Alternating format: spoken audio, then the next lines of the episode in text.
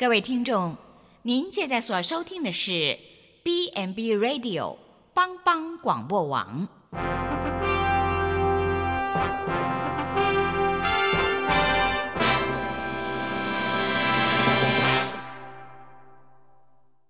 即将为您播出的是由李希昌主持的《由我照你》。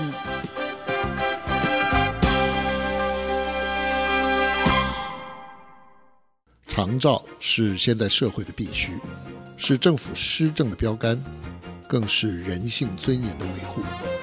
但是社会观念如果偏差，政府方针发生失误，价值失衡扭曲了人性，谁会是重罪独行的守望者呢？请收听由李希昌所制作主持的《有我照你》。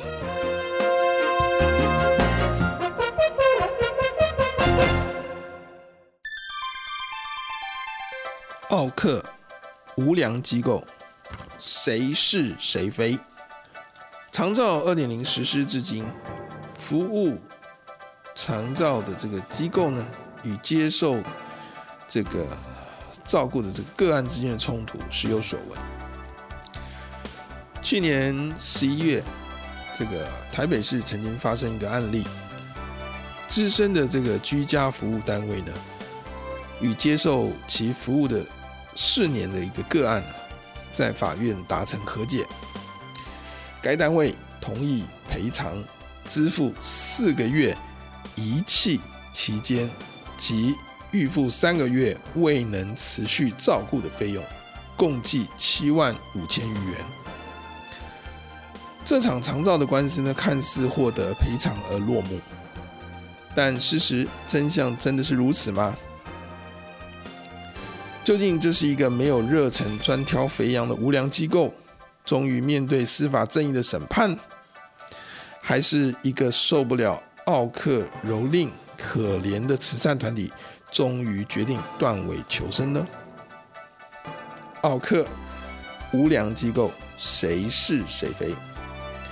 欢迎收听帮帮广播网由我照你的节目。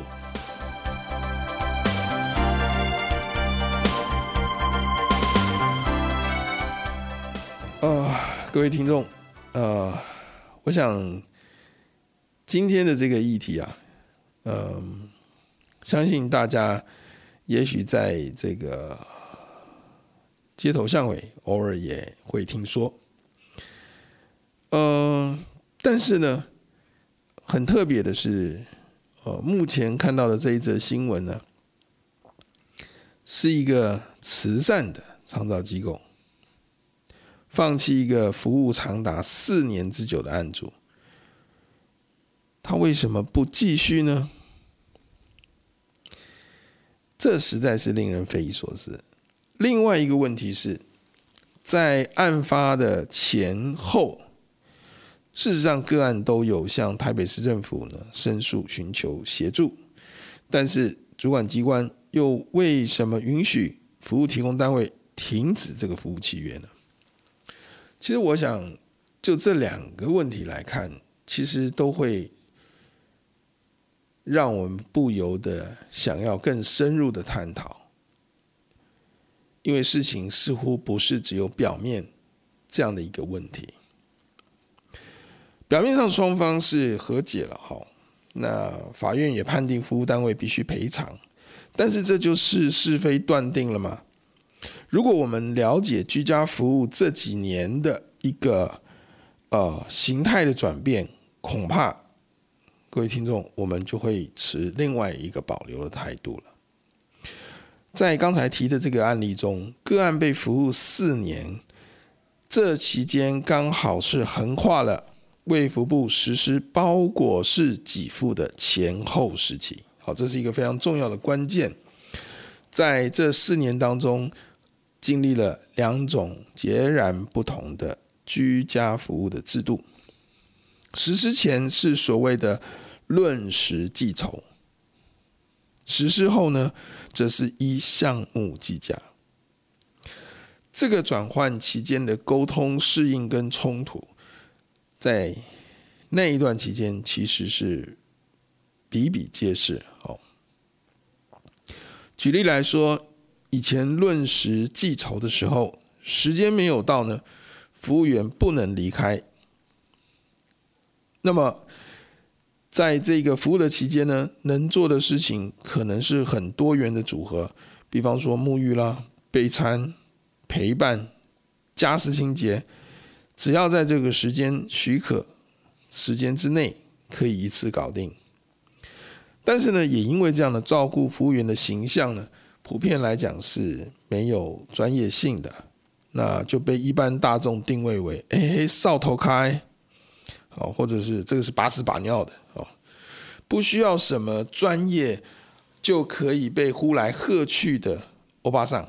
好，这个在当时，呃，这个制度转变前，其实呃，社会大众。有许多对于这个照顾服务员的这种呃形象和定位是有相当的偏差的。那么卫福部推动所谓的包裹式的给付之后呢，照顾服务员的专业形象其实提升了，但是呢，这个专业的这个形象提升的同时呢，他将所有的服务项目是编码来进行的，就如同健保医疗给付。那么疾病码、手术码，好，按照这个技术的困难程度的不同，会给予差别的计价。同时呢，这个工时呢，只是提供作为参考，不会做严格的这个绑定。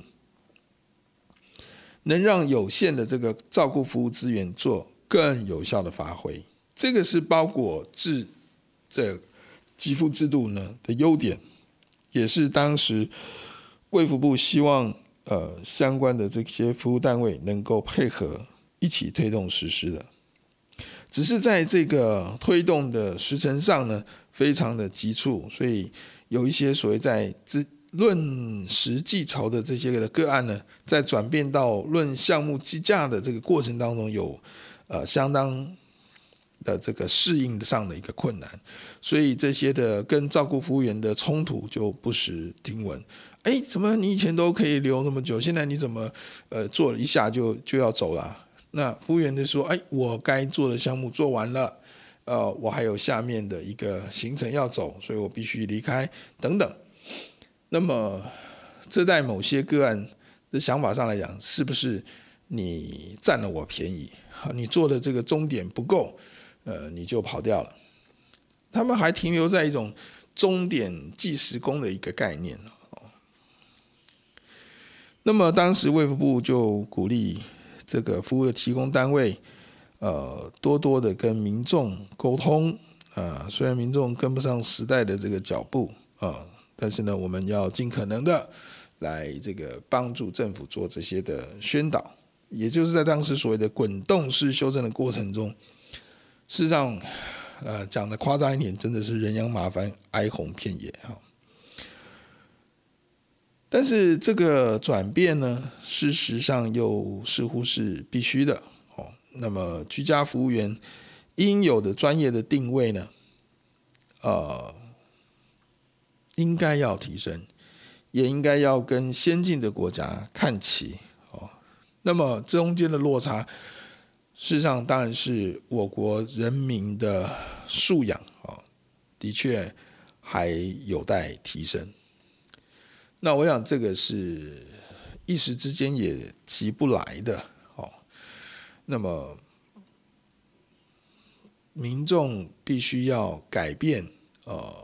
自己过去的一些呃思维的模式，好，这些的照顾服务员是经过了专业的训练、国家的认证，然后来执行一个专业的服务，好，他不是呃以前只没有技术的这种这种呃这种这个临时工的这样的一个概念。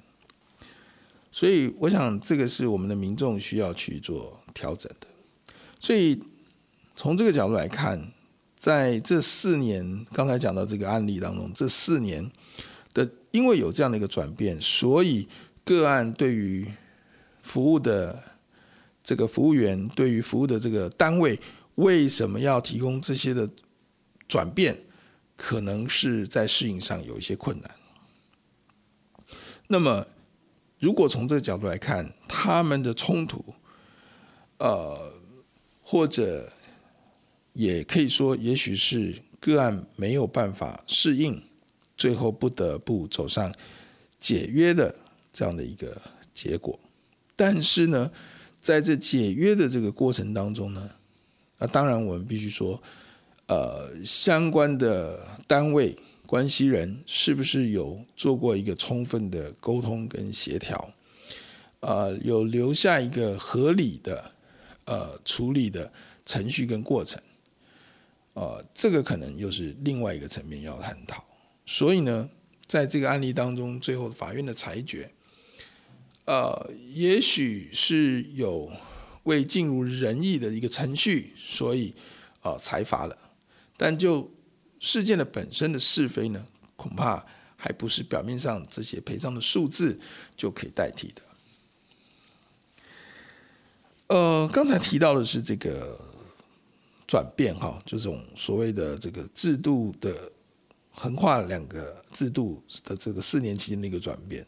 另外一个层面哈，我觉得地方政府的角色要怎么看呢？其实平心而论，哈，政府单位在冲突的初期，我想绝大多数的呃服务提供单位都会知道，政府通常会站在个案的角度立场。大家想想看，现代社会哈，民意代表做选民服务的时候呢，这个表达的这个关切，地方官员哪一个敢怠慢？只是呢，这个举报的人如果一而再、再而三都是同一个人的时候呢，这些的特约的单位如果不是这个后台特别硬，置之不理，否则的话呢，很难不让人联想到这就是可能遇到奥 K 了。这些人通常是投诉专线的常客，动辄要政府官员、服务单位人员到现场。久而久之呢，大家当然避之唯恐不及。所以我想，这一个是呃另外一个层面的思考。所以当个案是有这样的一种特殊性哈，呃，就是情绪特别容易激动，呃，对于服务的这种呃提供的形态，总是有不同的看法跟意见。那我想，这个就是，呃，难免被这些服务提供单位列入这个观察名单，啊，呃，我自己所接触到的这个服务单位，曾经就有啊像这样的案例，啊，呃，事实上，在长照的这个居家服务里面呢，家事的清洁服务是可以进行的，但通常是限于个案活动的范围做。简单的清洁整理，呃，但是呢，往往很多的这个呃个案或者家属呢，常常会有过度的期待。哎呀，你既然帮我打扫，那就全家一起顺便吧，哈。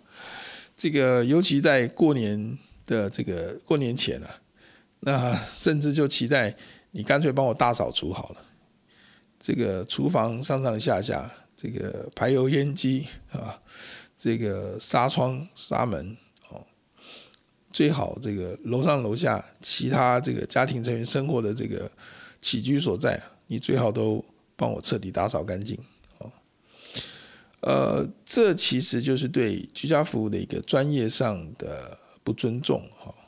那么这些的居服员是长照的专业的呃。定位哈，在国家是甚至认证的作为单一级技术士的考试，所以他是应该被定位是一个专业人员，呃，或者是准专业人员。好，我再一次强调，他不应该是一个呃临时工的概念。那如果呃我们的民众仍然不能转变这样的一个思考的时候，那很可能就落入了所谓这些服务机构的这个奥客名单之中，啊，因为你不断的做所谓的不合理的服务的要求、服务的请托，那么这些都可能被呃服务单位呃拒绝，好，那么当个案当然有选择服务单位的权利，所以呢，他可以要求做更换。那么一次、两次、三次，呃，事实上这样的一种呃讯息会在服务提供单位之间呢，其实很快的也就会传递。那么大家都会知道，对于这样的一种个案，最好是不要沾惹哈。一旦缠上身，呃，后续要处理的这个许许多多的这个繁琐的这种申诉。的这种程序啊，就会让许多服务单位却步哈，因为没有多余的时间、人力来处理这些的问题。但是从呃另外一个角度的呃观点，也许就会认为，哇，这些的服务单位是没有热忱的，是只想这个。赚钱或者是赚好赚的，好，那这可能又是另外一个角度的看法，哈，到底应该怎么样来做一个解决和分辨呢？我想这个是呃大家都关心的，哦，公说公有理，婆说婆有理，到底应该怎么样呢？我们先休息一下，下一段时间我们再次欢迎听众朋友进入我们的节目当中，我们再来探讨这个议题。我们先休息一下。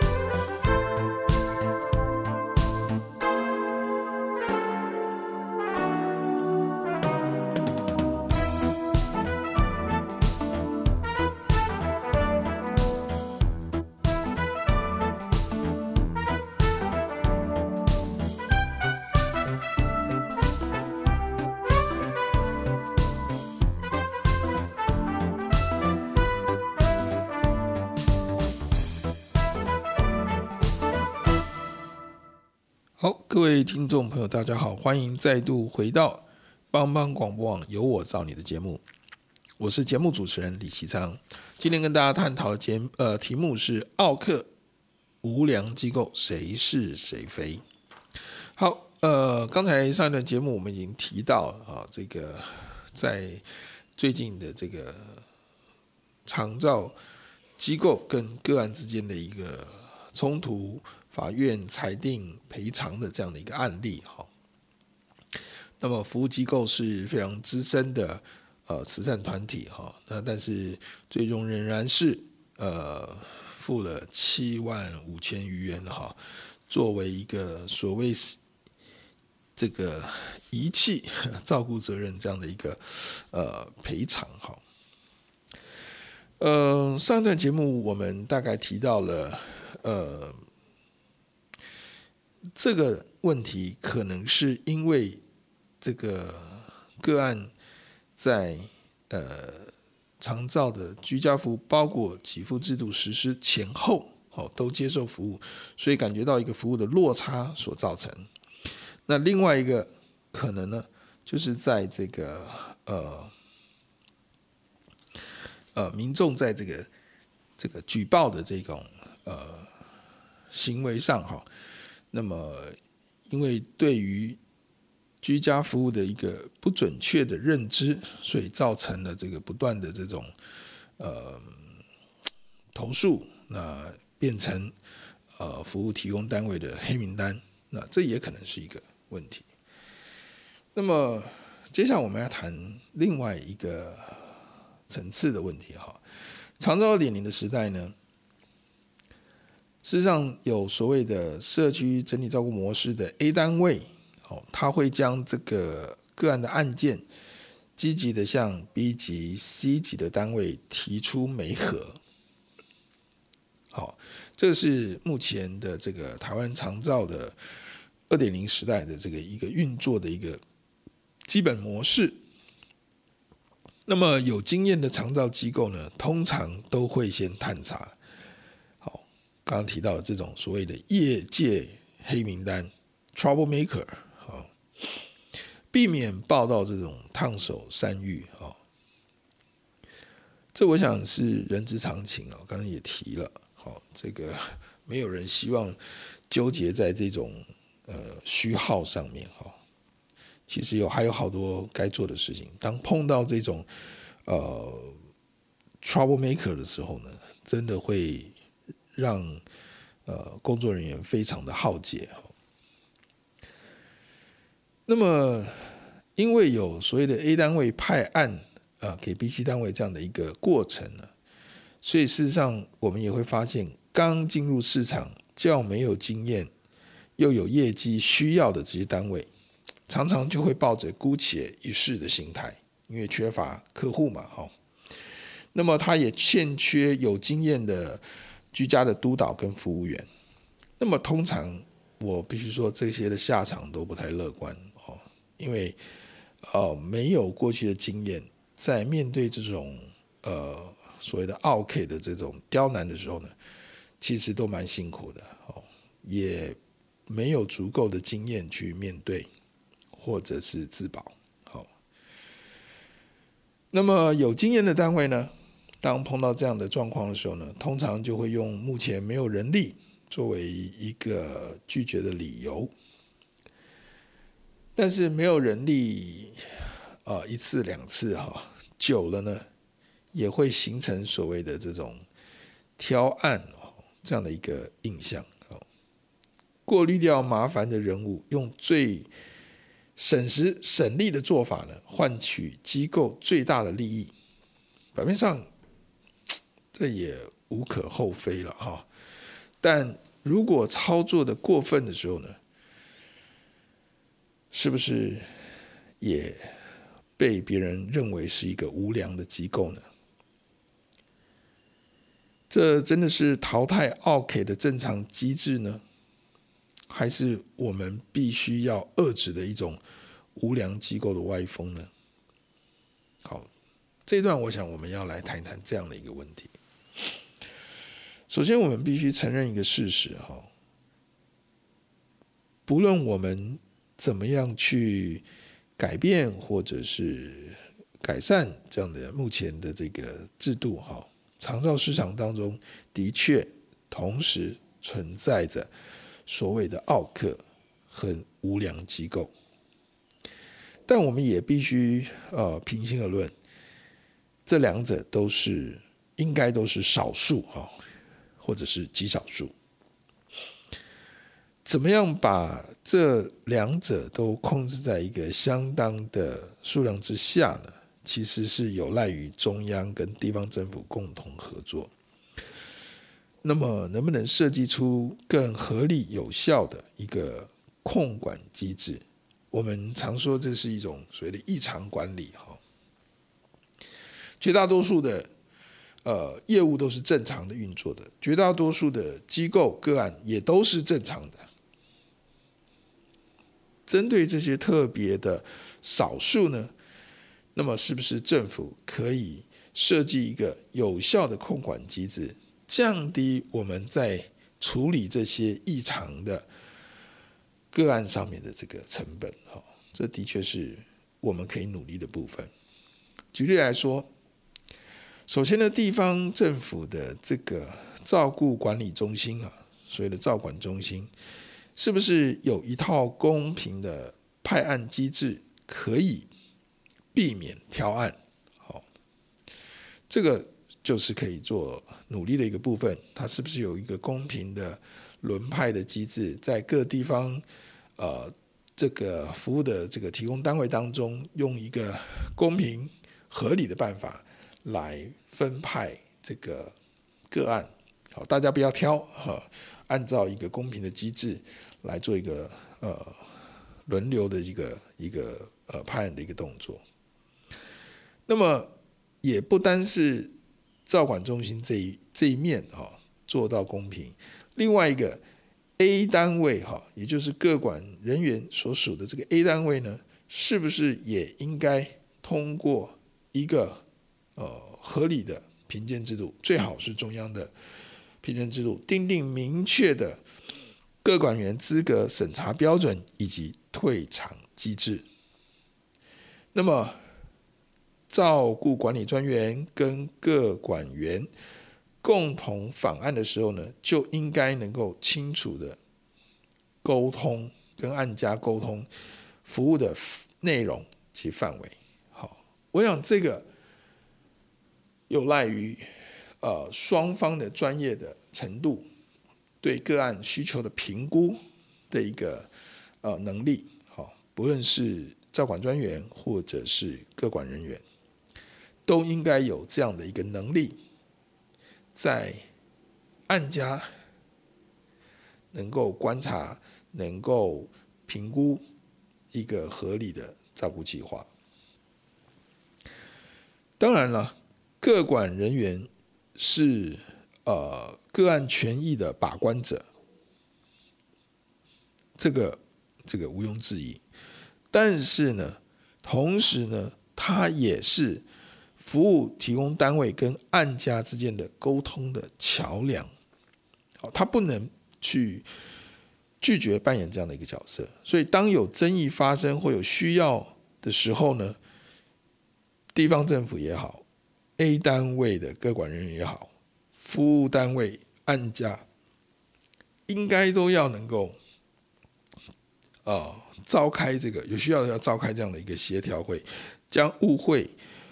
不当的预期或者认知的差距做厘清。那我想依照呃长照服务法的精神呢，地方政府是权责单位，对于少数的这些奥客呢，也应该要提出警告，甚至根据违反合约精神的情节，可以裁决暂时的停止服务。当然了，对于故意挑案的特约服务提供单位，同样的地方政府也有权限可以予以警告，必要的时候终止这些特约的资格。所以我想，这个是两面的哈。地方政府事实上，它对于个案、对于呃服务的提供单位，应该都有相当程度的约束力。那么 A 单位在这个时候，个管人员的角色就必须公正客观的。在案家、在地方政府哦之间呢，做一个平衡，呃，提供必要的一个专业的意见，呃，以至于地方政府在做这些决策的时候，不至于造成偏袒，哦，或者是误判，到底是一个奥客呢，还是一个挑案的无良的机构？所以，我想这是一个团队的合作的一个模式，哈。如果我们的政府的官员跟民间的这些相关的单位，呃，不能有发展出一个很好的合作模式、良好的伙伴关系，那只是在呃切割或者是讲不好听，就是在踢皮球的话呢，那我想这些问题就会层出不穷。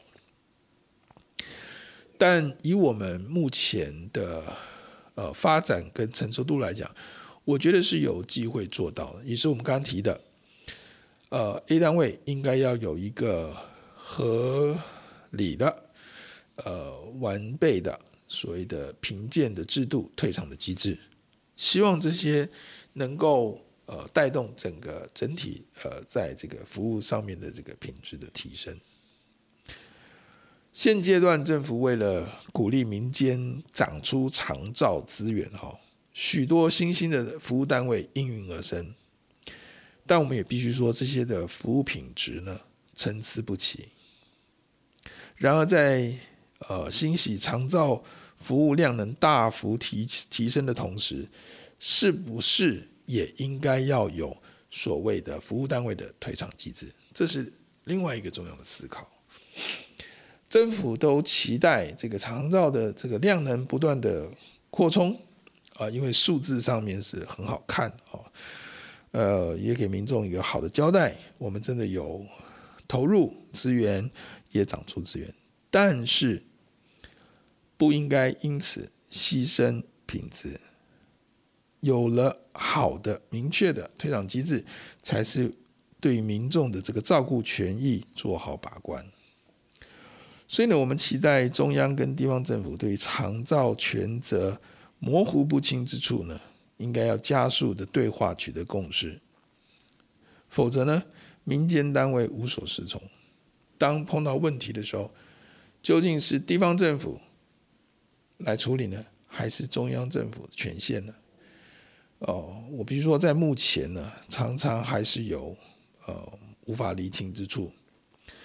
那么，当中央不做一个积极的呃定义或者一个明确的定义的时候，地方政府各自之间就会有非常大的一个差距。当然，有些的部分可能因地制宜，有弹性是好的。但是在很多的呃方面，如果各地方政府的品质是不一的，制度是不一的，也会造成相当的困扰。就如同我们刚刚提到，A 单位的各管人员的数值，A 单位的是不是有一定的呃服务品质，有没有通过一致的？评鉴这样的机制，做一个进场或退场的考量，这些恐怕是呃政府要思考的。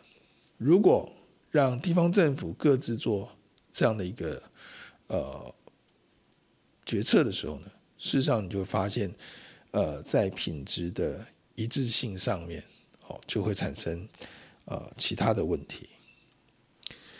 那么民间单位通常是最辛苦的啦，哈，夹在中央跟地方之间哦，所以我们也希望地方政府呃，照管专员跟 A 单位的各管人员之间的分工，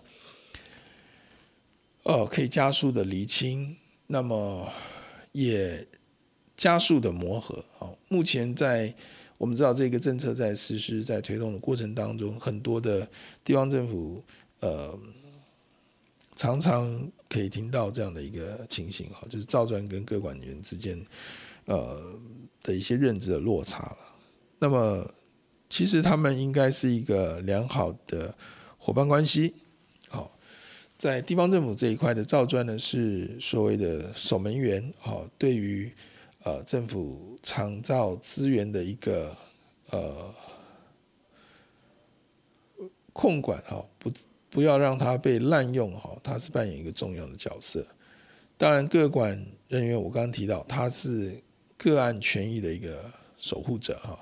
那么，当然他站在个案的这个权益的这个部分，怎么样拟定一个好的、合适的照顾计划，完整呃的连接各种资源，也是他的职责哈。那这两者之间呢，一个要控制做有效支出。另外一个呢，要尽可能为个案的权益做主张，有的时候呢，的确是需要互相的协调节制的。那么，我相信这是呃可以透过专业的呃合作来得到解决的。如果这样，这才是民众之福。至于少数的这个奥客呢，或者是无良机构呢，呃，真的期待政府。呃，日后可以有更完善的这个制度设计及运作哈。现说好，我不敢讲说，呃，这这样的单位都不会有这样的呃奥客也都不会有。那么，是不是可以透过一个良好的制度的设计跟运作，让这两者呢都限缩在可以接受的范围？这是我们最大的。期待也是我们刚提到的所谓的异常管理的一个概念。那么今天时间关系，我们大概就进行到这边。谢谢各位听众朋友的收听，啊、也欢迎大家下次同一时间再呃收听我们帮帮广播网有我照你的节目。